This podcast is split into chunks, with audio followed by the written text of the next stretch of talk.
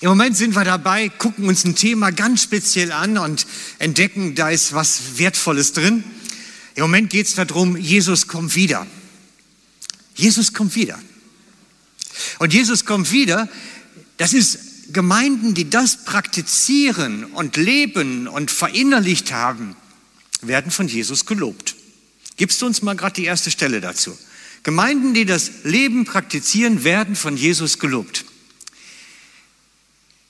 Weil du mein Wort von der Geduld, das heißt eigentlich Geduld auf mein Wiederkommen, bewahrt hast, will ich dich bewahren vor der Stunde der Versuchung, die kommen wird, über die ganzen Weltkreis zu versuchen, die auf Erden wohnen. Bei einigen ist ausgeschrieben, bei einigen ist nicht ausgeschrieben. Es geht um das Warten auf die Wiederkunft Jesu. Wir warten auf Jesus. Und die halbe Bibel ist davon voll. Zumindest das Neue Testament. Es kommt sogar im Alten Testament vor. Also es gibt so viele Bibelstellen dazu, dass wir warten darauf, dass Jesus wiederkommt. Und es soll uns mit Freude erfüllen, weil das der größte Tag sein wird, den wir überhaupt erleben können. Und damit beschäftigen wir uns im Moment. Und deswegen habe ich gesagt, wir müssen das mal wieder uns vor Augen halten. Wir sind wartende Gemeinde. Wartende Gemeinde auf die Wiederkunft Jesu. Und das heißt, er sitzt zur Rechten Gottes. Von dort wird er kommen und so weiter und so weiter. Glaubensbekenntnis, apostolisches Glaubenbekenntnis. Jesus sitzt zur Rechten Gottes, wird von dort wiederkommen. In der Abendmahlsliturgie heißt es, bis er wiederkommt. Da hast du es schon, ne? Nein, noch nicht. Nächste. Einmal nächste. Abendmahlsliturgie ist 1. Korinther 11, 26. Habe ich nicht genannt. Oh. 1. Korinther 11, 26. Habe ich den nicht genannt. Hast du recht, ich habe es nicht markiert bei mir. Ja. Also, bei der Abendmahlsliturgie sagen wir ständig, wir feiern das Abendmahl bis er wiederkommt. Bis er wiederkommt. Ist okay, Elsbeth, ist okay. Hast schon. Du bist gut. Denn so oft ihr dieses Brot esst und aus dem Kelch trinkt, verkündet ihr den Tod des Herrn, bis er kommt.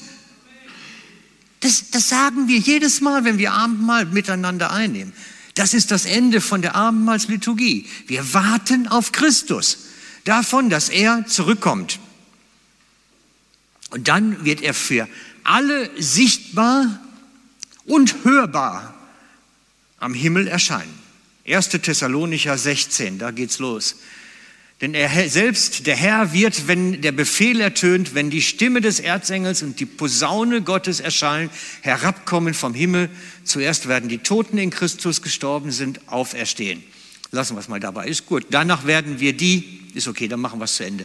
Danach werden wir die, die wir leben und übrig bleiben, zugleich mit ihnen entrückt werden, auf den Wolken in die Luft, dem Herrn entgegen und so werden wir bei dem Herrn sein alle Zeit. Amen, ne? Sagen wir dazu. So ist es. Darauf warten wir. Das wird das große Tag des Herrn sein. Jesus wird kommen, für alle sichtbar, hörbar am Himmel. Das wissen wir, ist noch nicht geschehen. Wir warten drauf, wir hoffen drauf und wir strecken uns danach aus. Wir feiern Jesus und sagen, hey, komm bald. Wir sind manchmal auch so müde auf Erden. Wir haben keinen Bock mehr zu dem ganzen Zeugs hier. Und je älter man wird, denkt man sich, Mensch, kann das nicht schneller gehen? Das ist so. Ich komme langsam selbst in das Alter. Wie groß die Abstände dann sind, wissen wir nicht. Wir wissen nicht, ob Jesus wiederkommt und wie schnell er dann die Verstorbenen, machst nochmal auf 16a, den, also den 16, den ersten, die erste Slide davon. Ne, also er wird herabkommen vom Himmel und dann geht es weiter, das Geschehen. Und zuerst werden die Toten, die in Christus gestorben sind, auferstehen. Wir wissen nicht, wie lange dauert es von der Himmelserscheinung, von dem, dass Jesus kommt, bis zu dem, dass das dann passiert, dass die Toten auferstehen. Es stehen keine Zeiten dabei. Wir wissen nicht, geht das innerhalb von einem Moment, braucht das einen Zeitraum? Wir wissen es nicht. Möglicherweise kriegen wir das sogar gar nicht mit, wir Christen. Es werden einfach nur plötzlich mehr Menschen auf der Erde rumrennen. Aber ich glaube nicht mal, dass wir das groß mitkriegen. Und dann erst sind wir dran. Und wenn wir uns das genau anschauen, auf 17, danach werden wir, die wir leben und warten und den Herrn feiern, zugleich mit ihnen entrückt werden auf den Wolken.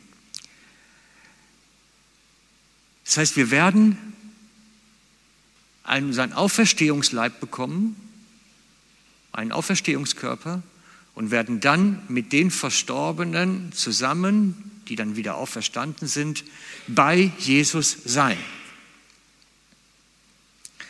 Das ganze Geschehen ist öffentlich, ist mitzukriegen für alle und ist nicht heimlich.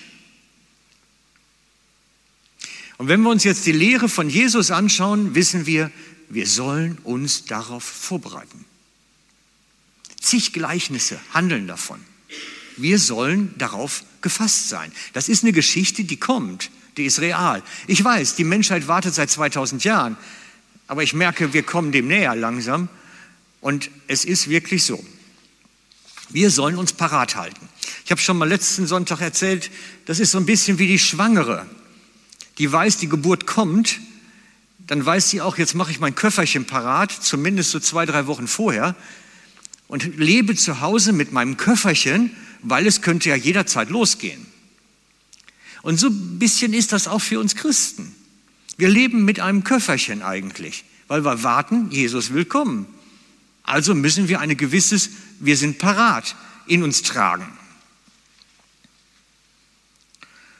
Und für mich gehört dieser Morgen heute genau dazu. Für mich gehört dieser Morgen genau dazu. Denn Jesus hat uns gesagt, dass wir uns taufen lassen sollen.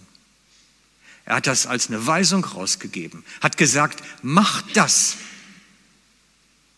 Und wir als gehorsame Jünger, die die Aufträge des Herrn umsetzen wollen, praktizieren das. Das gehört zu unserem Warteköfferli, dass wir das, was er uns aufs Herz gelegt hat, was er uns gezeigt hat, dass wir das umsetzen. Und wir haben sechs Leute, die das aufs Herz bekommen haben, dass sie sagen, ich, ich spüre, der Heilige Geist zieht mich förmlich dahin, dass sie sagen, das ist jetzt ein Teil meines Köfferlis, das ist dran. Ich muss das jetzt machen, ich muss mich parat machen, den nächsten Step gehen.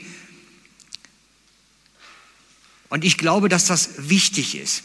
Der Heilige Geist führt die Glauben, Gläubigen zur Taufe. Immer. Er zieht sie. Er legt es ihnen aufs Herz, er macht es ihnen wichtig und sagt, das ist jetzt dran für mich.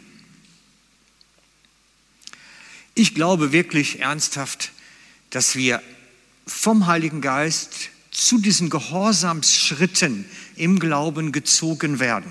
Wir alle jeder für sich. Dass er bei uns im Leben dran ist und uns dann zeigt, das ist jetzt für dich eigentlich dran.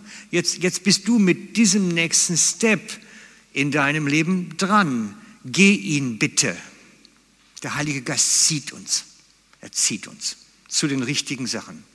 Wir können uns verweigern, wir können mitmachen. Das ist immer so im Leben. Wir haben immer Optionen.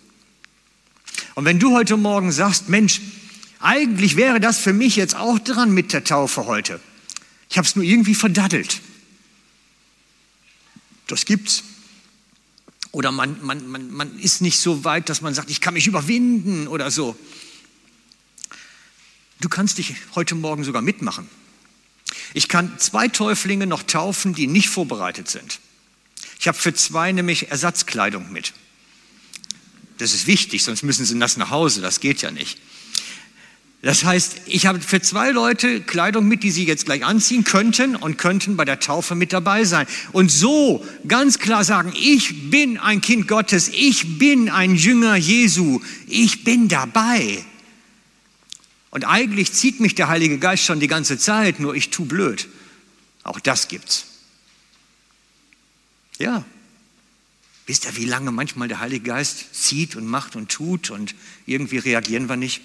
Kommt so oft vor. Kommt so oft vor. Denn das gehört zu unserem Ich bin parat Köfferli, dass der Heilige Geist uns zieht und sagt, hey, folge dieser Anweisung. Wisst ihr, die Taufe, das ist wirklich so eine Geschichte, wo man bekennt öffentlich, ich gehöre zu Jesus. Ich bin sein Eigentum. Ich bin sein Kind. Ich bin sein Jünger. Ich werde Bruder und Freund genannt. Ich gehöre dazu. Und es ist wichtig, dass wir das, wenn wir in den Glauben kommen, dass wir das bekennen, mit der Handlung bekennen, dass wir dazugehören. Es ist eine Bekenntnishandlung. Das ist mehr als ein Fisch auf dem Auto. Sondern es ist eine Bekenntnishandlung vor der sichtbaren und unsichtbaren Welt, vor den Freunden, vor den Geschwistern, dass man sagt, ich gehöre da jetzt zu. Also wenn du jetzt sagst, ich brauche das auch heute Morgen, super, kommst nach vorne und dann machen wir das so, dass Simon dir dann nämlich zeigt, wo die Sachen liegen, kannst dich schnell umziehen, kriegst eine Kurzeinweisung und dann kannst du damit bei sein. Einfach nach vorne kommen, zum Simon kommen. Würde mich freuen, wenn wir so spontan mal wäre. Das wäre cool. Okay. Also, Taufe gehört zur Jüngerschaft dazu. Wenn wir den Anweisungen Gottes folgen, gehört es dazu zum Paket. Und da bin ich stolz drauf. Das ist wirklich gut. Das ist wirklich gut. Deswegen hoffe ich einfach, dass wir Deswegen hoffe ich einfach, dass da was geht. Jawohl. Also, und wir werden gleich, super. Seht ihr, zwei Sachen habe ich parat für Täuflinge. Zwei Leute melden sich. Finde ich cool, sau cool, seid ihr dabei? Also, acht Täuflinge heute Morgen.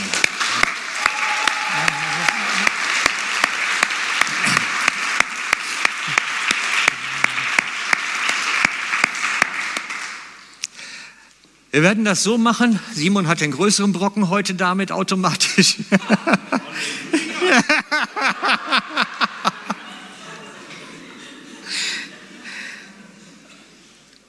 Wir haben drei erwachsene Täuflinge und drei, die eher zu dem jüngeren Segment gehören, zu Simons Generation. Das heißt, ich werde am Anfang zusammen mit Claudia Röttemund die eher älteren Generationen oder erwachsenen Generationen, sagen wir mal, Irgendwo müssen wir da eine Linie ziehen und ich weiß nicht genau, wie die geht. werden wir die drei zuerst machen und danach werden Simon und Stefanie die anderen machen, die jüngeren Semester. Und ja, ich bin einfach sau gespannt, auf was auch Gott tut dabei. Weil ich erwarte in der Taufe auch eine Begegnung mit dem Auferstandenen. Ich erwarte eine persönliche Ansprache, etwas Veränderung, dass bei denen, die in Nöten sind, sich auch mal was löst, ein Knopf vielleicht.